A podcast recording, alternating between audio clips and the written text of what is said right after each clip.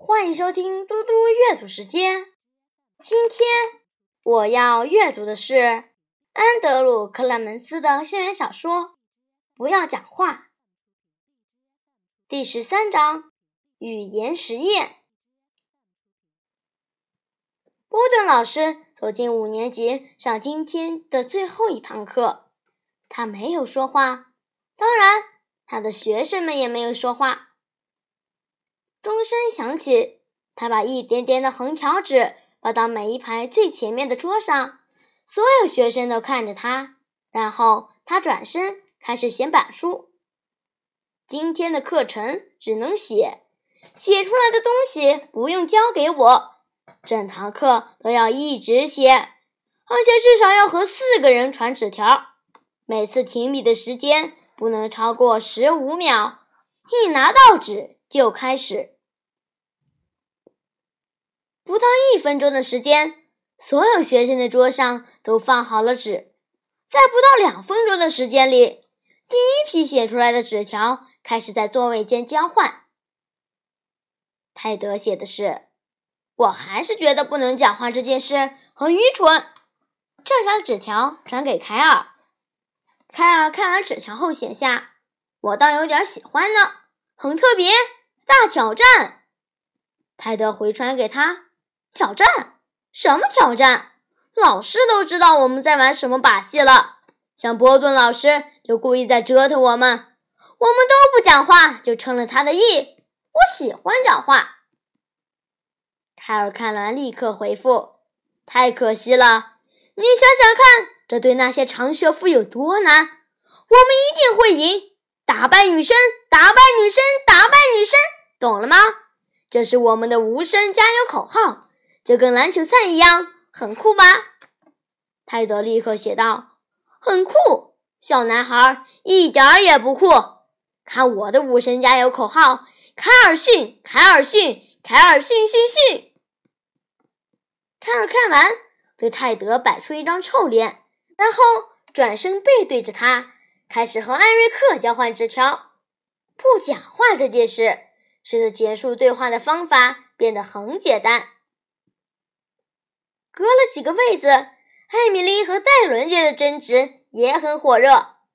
我并没有说你下课后不能来我家，我的意思是说，来了不知道要做什么，我们又不能讲话，只是这样而已。戴伦看完纸条，摇摇头，写下：“我知道你比较喜欢凯莉，不喜欢我，不用再装了。”艾米丽转着眼珠子写下：“别这样。”艾伦耸肩写说：“那怎样？”艾米丽把每个字都写得很大，表示她语气十分强烈。自以为是又过度敏感，我最讨厌这样。看吧，戴伦写的是：“你写了讨厌，你讨厌我。”艾米丽迅速又潦草的写下：“别傻了，我才不讨厌你。”下课后来我家，我是说真的。我们一起想看看可以做些什么。我们一定会很想要讲话，那是不能。戴伦也回复的很快。我才不去！你觉得我很蠢？艾米丽一看完这张纸条，就把它给撕碎了。她起身越过坐道，走到艾伦旁边，拍拍戴伦的手臂。露出最最甜美的笑容，然后在一张全新的纸条上写下：“下课后来我家，好吗？”戴伦还以微笑，点点头。整间教室里，学生们正找出新的沟通方式。对多数人而言，书写比讲话的难度高多了，因为速度变得比较慢。虽然有点像实时在线聊天，却没那么实时，没那么有趣，还少了使用计算机的乐趣。而且，沟通当中的双向互动也比讲话的方式少了许多。国藏王显然不习惯这种方式，非常不习惯。戴维刚才结束与比尔之间很挫折的沟通，比尔不了解玩足球时。怎样才不会被裁判判越位？戴维用了三种方式来解释：他画图、做表格、写字，但比尔还是搞不懂。所以，戴维传纸条给艾德，因为他是镇上少年组最厉害的球员。帮帮忙，比尔不懂越位的规则。艾德看完，对比尔点点头，马上低下头书写起来。戴维四处看看，找寻写字沟通的新对象。他看到林夕传纸条给海伦娜，他们似乎写得很愉快，不断的点头，把对方逗得开怀大笑。戴维想，八成又在聊八卦，一定是没智慧、没内容的事。他拿出一张干净的纸，开始写给林夕：“你跟一个有毒垃圾场有什么不同？”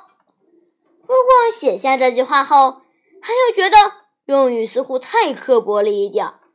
即使是写给林夕，即使他觉得他说的也是事实。他把纸揉成一团，又拿出另一张纸，在下笔之前。他起身走到书柜，拿出一本字典。他翻着字典，手指沿着密密麻麻的字往下寻找，终于找到了。嗯，读作嗯，感叹词或发语词，用来表示怀疑、不确定，或者在说话中有所犹豫而暂停时。所以林夕还说对了一件事，真难得。他走回座位，开始写。喂，博奇斯队长，仗打得如何了？你们准备要投降了吗？戴维拍拍杰森，递给他纸条，手指着林夕。杰森拍拍林夕，把纸条递给他。林夕瞪着他，他连忙摇头，将手指向戴维。林夕给了个不屑的脸色，才接过纸条。他用大拇指和食指尖轻轻夹着那张纸，仿佛手里拿的是只黏糊糊的癞蛤蟆。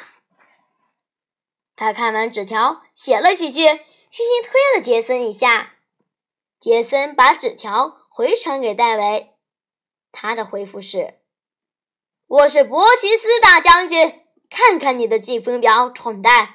女生领先，男生落后，一如既往。”我看你很需要从头接受一次完整的教育。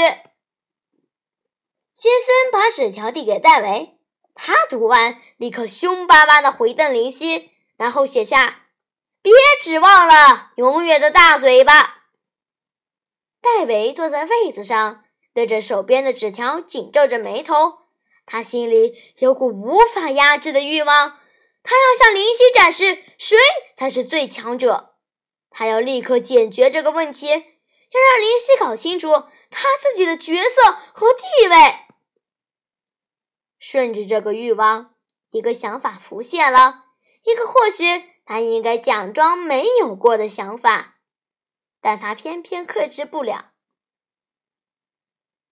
戴维拿着铅笔用力写下：“不如我们两个来单挑，就你和我来一场特别的不讲话竞赛。”从现在开始，就你和我两个人，除非你不敢比。星期四午餐时间一过，到操场去。赢的人可以在输的人额头上用记号笔写一个大大的 L，也就是大叔家的第一个字母。如何？他把纸条递给杰森。林夕从杰森手上一把抢去纸条，读完后毫不犹豫地望向戴维。用力点头答应，他用手指比划个 L，然后指指戴维。他还在纸上写了些字，递给在旁观看一切的海伦娜。海伦娜也写上一些字，再把纸条传给林夕。林夕又加了些内容。这次他把纸递给杰森，让他传回戴维那里去。林夕起初写的是海伦娜。你当这场特别赛的见证人，请在这里签名。海伦娜签上他的名字后，林夕又加上几句话：“多嘴王，你不能反悔了。请教一下，红色和黑色的记号笔，你比较喜欢哪一种？戴维指着林夕，故意装出狂笑的表情。林夕也对他吐舌头，然后转身和海伦娜继续他们两个的交谈。戴维忽然觉得自己好像输掉了这场争执。林夕总是有办法在最后做出致命的一击。他只要一想到林夕脸上写了个大大的 L，就忍不住想笑。而且这场比赛他一定得赢，要不然……戴维实在不应该将一时的情绪化为文字表达出来。他坐在位子上，多少希望事情不要演变为一场战争，因为……因为今天非常有趣，不讲话这件事本身就很有趣了，就算没有比赛都无损他的趣味。现在却多出了风险，他和林夕的特别赛。他突然在想，不知林夕是怎么看待这件事的。当然，他也不知道林夕是否愿意诚实的告诉他。于是，戴维拿出一张干净的纸，写下：“我很高兴，我们全体一起做这件事，就是不讲话这件事。比方说，我原本不知道。”嗯，真的是一个字，这很有趣，至少对我来说。杰森拍拍林夕的手臂，递过这张新纸条。林夕读完后，略带迟疑的快速看了戴维一眼，开始埋头写字。杰森传过纸条，戴维看看林夕写了什么。他写的是：“我也有同感，我一直在为动脑筋思考，思考，再思考。”很棒的感觉。戴维一转头，正好对上林夕的眼神，他们彼此微微点个头。就在那几万分之一秒间，这不再是一场男女生之间的对抗，不是一场战争，只是两个聪明的孩子共享了一个想法。杰森再递来一张纸条，这次是他自己写的：“我不是你的私人信差。”也许你该考虑换个位子，坐到林夕旁边。哈哈哈！戴维的脸涨得通红，他快笔在那张纸上写下：“你疯了！”就把它丢回给杰森，然后在那张他和林夕交换想法的纸条上，他在最下面的地方写了：“对，但别以为你会赢，你和你那些没大脑的朋友们就要输了，真令人开心呀！”戴维一边把纸条丢高，越过杰森的头，直接落到林夕桌上。他一边朝林夕扮了个鬼脸，一面猛甩自己的手，好像要把手上粘着的什么恶心东西甩开。他不等林夕回应，转身开始写新的东西，对象是史考特。整整第七节课，波顿先生坐在他的讲桌前。观察一切，他也写下了许多字，不过都是写给他自己的。每个人毫不迟疑，立刻开始写。有些人感到挫折，写字比较慢；有些人出现了一些气愤的情绪，许多点头和肢体语言，还有一些手语，靠敲桌子、拍肩膀或手臂来取得别人注意，也有用拳头的。嘴巴发出怪声，弹舌头，爆嘴唇，呸呸呸等。有人模仿动物的声音，鸭子呱呱叫，马叫，狗吠。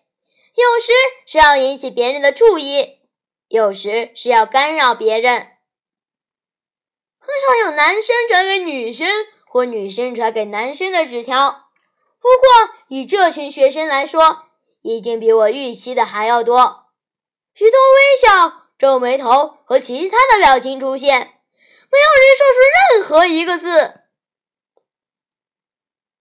波顿老师每周有两个晚上要去州立大学进修一门课，以取得硕士学位。他修的这门课叫《人类发展学》，已经上过了几个主题，其中就有关于儿童如何学习运用语言的课程。当然，眼前这堂课并不是在观察儿童学习运用语言的情形。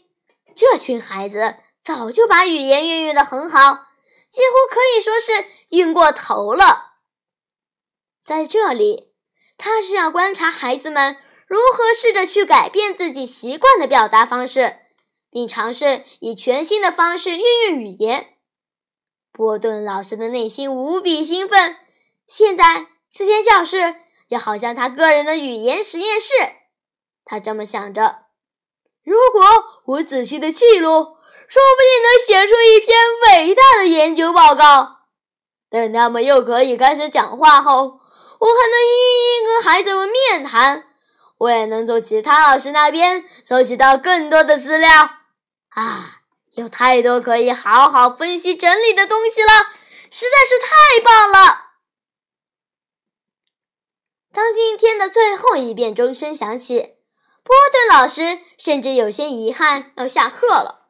他已经等不及要上明早的第一堂课。对所有五年级学生来说，星期二最后一遍钟声还有别的意义，那就表示他们得坐校车回家，一路上不得交谈；那就表示他们得去参加课后球队练习，去上舞蹈课或音乐课，一样不能说话；那就表示他们得回家去和爸妈、兄弟姐妹、左邻右舍或任何人相处。但通通不能讲话。没有人知道事情会变成什么样，包括戴维。不过，戴维十分确信一件事：他会尽一切努力去达成目标。因为万一他输了，整个星期的下午，他就将顶着一个 L 在头上，就这样进出教室或操场。他绝对不会让这种事发生。谢谢大家，我们下次再见。